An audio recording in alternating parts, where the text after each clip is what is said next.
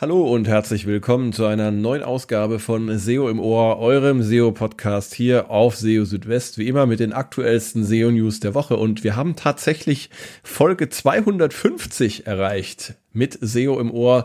250 Folgen das Ganze läuft jetzt schon seit fast fünf Jahren. Unglaublich. Jede Woche eine neue Folge. Ich glaube, ich habe nur ein einziges Mal eine Folge ausgelassen. Und ähm, ja, aber es macht auch einfach viel Spaß und ähm, ich hoffe, dass da noch mindestens weitere 250 Folgen hinzukommen werden. Auf jeden Fall werden uns die Themen nicht ausgehen und so auch in dieser Woche nicht. Ähm, ich hatte ja letzte Woche schon so ein bisschen was erzählt über die Rolle der Page Experience als Ranking-Faktor bei Google. Und ähm, die Mo Frage, die sich momentan stellt, ist einfach, wie wichtig ist denn tatsächlich die Page Experience für die Rankings in Google? Mal abgesehen von der Bedeutung, die die Page Experience neben den Rankings noch hat. Und ja, dazu einige Gedanken, ähm, die ich mit euch teilen möchte und auch einige Updates. Aber es gab auch noch ein paar andere Themen, zum Beispiel ist der Rollout des ähm, Reviews-Updates vom April jetzt abgeschlossen. Bing wird Impressionen und Klicks aus dem Chat in die Bing Webmaster Tools bringen und Google stellt ein Formular bereit, das man nutzen kann, wenn der Name der eigenen Website falsch angezeigt wird, was wohl in letzter Zeit öfter passiert. Ja, fangen wir an mit der Page Experience und ähm, Google hatte ja einige Änderungen hinsichtlich der Page Experience kommuniziert. Und das hat einige Fragezeichen hinterlassen. Die Art der Formulierung ließ zumindest den Rückschluss zu, dass die Page Experience an sich kein Ranking-Faktor ist und dass allenfalls einzelne Kriterien, wie zum Beispiel die Verwendung von HTTPS in die Rankings einfließen. Für eine Abwertung der Page Experience im Sinne der SEO oder als Ranking-Faktor äh, um es genau zu sagen, spricht der Umstand, dass Google den Bericht zur Mobilfreundlichkeit in der Google Search Konsole sowie auch den Mobile Friendly Test einstellen wird. Daraus aber zu schließen, dass äh, technische SEO und Page Experience für die Suche keine Rolle mehr spielen würden, das wäre zumindest laut einem Tweet von John Müller falsch. Denn äh, solange Websites von Maschinen gelesen werden, so schreibt er, werde auch technische SEO ein wichtiger Teil davon bleiben, das meiste aus einer Website herauszuholen. Also das wird nicht verschwinden. Und solange Menschen Websites besuchen, dann äh, bliebe auch die Leistung und bliebe auch die User Experience wichtig. Und das könne auch keine noch so große Anzahl von Links ersetzen das zumindest zeigt, dass der verkürzte Blick, der sich nur auf die äh, Ranking-Faktoren begrenzt, falsch ist. Es geht bei der technischen SEO und bei der Page Experience darum, wie Websites von den Suchmaschinen und vor allem von den Menschen gelesen werden können. Und dafür werden technische SEO und die Page Experience weiterhin eine wichtige Rolle spielen. Aber trotzdem nochmal ein bisschen vertiefend geschaut, wie sieht's denn jetzt aus mit der zukünftigen Rolle der Page Experience? Und ähm, es gab ja eine Zeit, da hat Google die Page Experience also ziemlich nach vorne gepusht und hat äh, zum Beispiel neue Features wie den Page Experience Report in der Google Search Konsole veröffentlicht und äh, auch verschiedene Page Experience Updates, einmal für äh, die mobile Suche und für die Desktop-Suche mit denen dann, also zumindest hat Google es so kommuniziert, die Page Experience äh, ein Ranking-Faktor ähm, geworden ist. Ähm, aber dann hatte ja Google letzte Woche einen neuen Blogbeitrag veröffentlicht und äh, dabei ging es vordergründig um die Frage, ob die Page Experience Bestandteil des Helpful Content Systems sei. Und zu dieser Frage heißt es dort konkret, dass sich das Helpful Content System vor allem auf Inhalte beziehe und weniger auf die Page Experience. Allerdings würden sowohl äh, die Core Ranking Systeme als auch das Helpful Content System Signale berücksichtigen, die mit einer guten Page Experience einhergehen. Weiter heißt es in dem Blogbeitrag von Google, die Page Experience sei ein Konzept, mit dem eine Reihe wichtiger Aspekte der Page Experience beschrieben werden sollen, auf die sich Betreiber von Websites konzentrieren können. Dazu wurden zum Beispiel die Core Web Vitals als neues System eingeführt, das äh, von Googles Core Ranking System berücksichtigt wird. Und hinzu kämen weitere Signale, wie zum Beispiel HTTPS, ähm, die bereits schon vorher verwendet wurden aber es sei kein separates Ranking-System gewesen und sei auch nicht alle Signale in einem einzigen Page Experience Signal gebündelt worden. Google schreibt, eine gute Page Experience sei mehr als äh, nur gute Werte bei den Core Web Vitals zu erreichen. Ähm, dennoch äh, würden gute Core Web Vitals für den Erfolg in der Suche empfohlen. Dann stellt sich jetzt natürlich die Frage, wie wichtig ist denn jetzt die Page Experience für gute Rankings? Und ja, eigens dazu hat Google auch eine äh, Frage äh, und Antwort veröffentlicht, und zwar einfach auf die Frage, wie wichtig ist die Page Experience für den Ranking-Erfolg? Dazu heißt es bei Google, ähm, Google versuche immer die relevantesten Inhalte anzuzeigen, selbst dann, wenn die Page Experience unterdurchschnittlich sei. Aber für viele Suchanfragen gäbe es eben sehr viele hilfreiche Inhalte und eine gute Page Experience könne in solchen Fällen zum Erfolg in der Suche beitragen. Und das ist wohl die entscheidende Botschaft.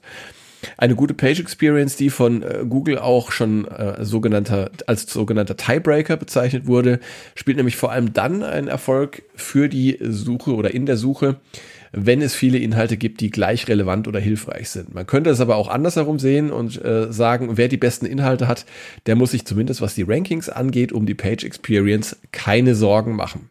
Das stimmt natürlich nicht ganz, denn eine gute Page Experience sollte vor allem für die Seitenbesucher bestehen und dazu gehört, dass eine Seite schnell geladen wird, dass keine nervigen Pop-ups angezeigt werden und auch keine anderen störenden Effekte wie plötzlich und unerwartete Layout-Verschiebungen auftreten. Wenn es aber nur um die Rankings geht, dann kann man die Page Experience in vielen Fällen tatsächlich vernachlässigen. Das ist zumindest die Botschaft, die uns Google zuletzt gesendet hat.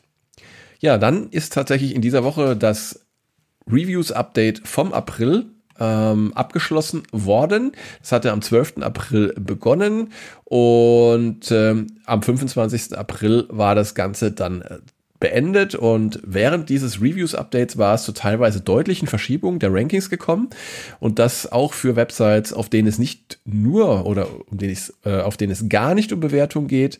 Ähm, Zuletzt hatte es am Wochenende nochmal verstärkte Dynamik auf den Suchergebnisseiten gegeben. Und ähm, ja, dieses Update hat jetzt ziemlich genau zwei Wochen gedauert. Ähm, ist so der normale Rahmen. Ungewöhnlich bei diesem Update war tatsächlich, dass Google im Vorfeld keine Angaben zur, erwart zur erwartenden Dauer gemacht hat. Aber auch ohne diese Angaben, ja, hat sich das Ganze eben im normalen Rahmen bewegt. Das, jetzt wäre sozusagen auch die Zeit, in die Analyse zu gehen, zu schauen, welche Änderungen gab es auf euren Websites, habt ihr für bestimmte Keywords, für bestimmte Seiten, für bestimmte Verzeichnisse an Sichtbarkeit, an Rankings gewonnen oder verloren. Und das ist natürlich vor allem dann für euch interessant, wenn ihr euch mit Bewertungen von Produkten, Dienstleistungen oder sonstigen auf eurer Website beschäftigt. Aber, das haben wir gesehen, im Zuge dieses Updates, es können eben auch andere Websites betroffen sein. Wechseln wir mal zum Konkurrenten von Google, nämlich zu Bing. Und da gab es auch eine spannende Nachricht in dieser Woche. Und zwar wird Bing in den Bing Webmaster Tools, das ist so das äh, Gegenstück zu den Google Webmaster Tools oder zur Google Search Konsole, äh, wird Bing jetzt ähm, Impressionen und Klicks ähm, bereitstellen, die aus dem Bing Chat stammen. Ja, das ist interessant, weil ja auch wild drüber spekuliert wird, wie sich denn jetzt die Etablierung von äh, Chatbots in der Suche auf die Impressionen und auf die Klicks auswirken wird. Und ähm, ja, jetzt hat man sozusagen dann, wenn das bereitgestellt wird, eine gute Datenquelle und kann dann vergleichen, wie viele Impressionen, wie viele Klicks kommen aus dem Bing-Chat, wie viel kommen aus der normalen Bing-Suche und äh, vielleicht auch noch welche Suchanfragen ähm, bringen denn bevorzugt Impressionen und Klicks im Bing-Chat und ähm, dann hat man da natürlich eine interessante ähm, Bewertungsgrundlage. Und ich werde das natürlich mit ähm, Spannung und Aufmerksamkeit beobachten und euch dann auch darüber berichten, wenn ich da ähm, Erkenntnisse ähm, habe. Über den genauen Zeitrahmen, wann das passieren wird, da ist tatsächlich noch nichts kommuniziert worden. Nein, das stimmt nicht ganz. Ich sehe hier gerade ab Mai tatsächlich ähm, sollen die entsprechenden Daten schon in den Bing Webmaster Tools zur Verfügung gestellt werden. Das heißt also, es ist bald soweit.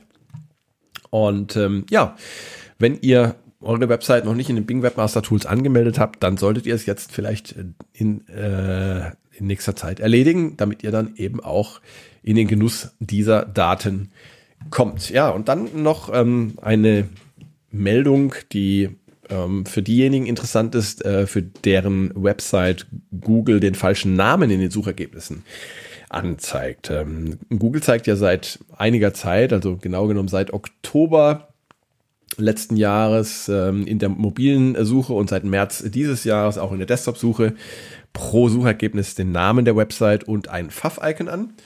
Und äh, in letzter Zeit ist es anscheinend ähm, häufiger äh, zu Problemen gekommen damit, nämlich äh, es gab falsche Schreibweisen, also äh, zusammen statt getrennt und so weiter.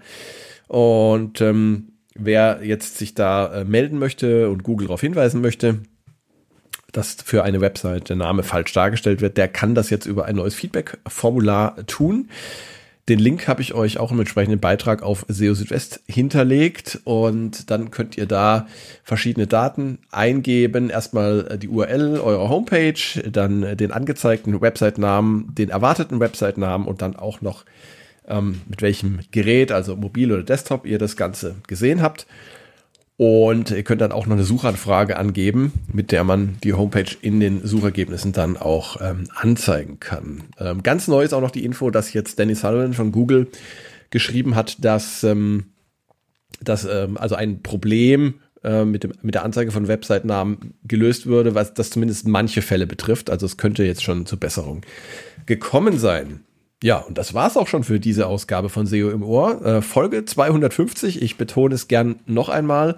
Ähm, schön, dass ihr bis zum Schluss wieder dabei äh, geblieben seid und ähm, freue mich natürlich auch, wenn ihr bei den nächsten 250 Folgen ähm, einschaltet. Wie immer, mein Hinweis an dieser Stelle, Themenwünsche, Fragen, Kritik und sonstiges schickt mir gerne entweder per E-Mail an info.seo-südwest.de oder auch gerne über die sozialen Netzwerke, LinkedIn, Twitter, Mastodon, wie es euch gefällt. Und ja, jetzt erstmal wünsche ich euch eine gute Zeit. Bis in etwa einer Woche zur nächsten Ausgabe von SEO im Ohr und wir sehen uns hoffentlich auch ähm, dazwischen auf SEO Südwest. Da gibt's für euch täglich die aktuellsten SEO-News frisch auf den Tisch. Alles Gute, bis dann, macht's gut, ciao, ciao, euer Christian.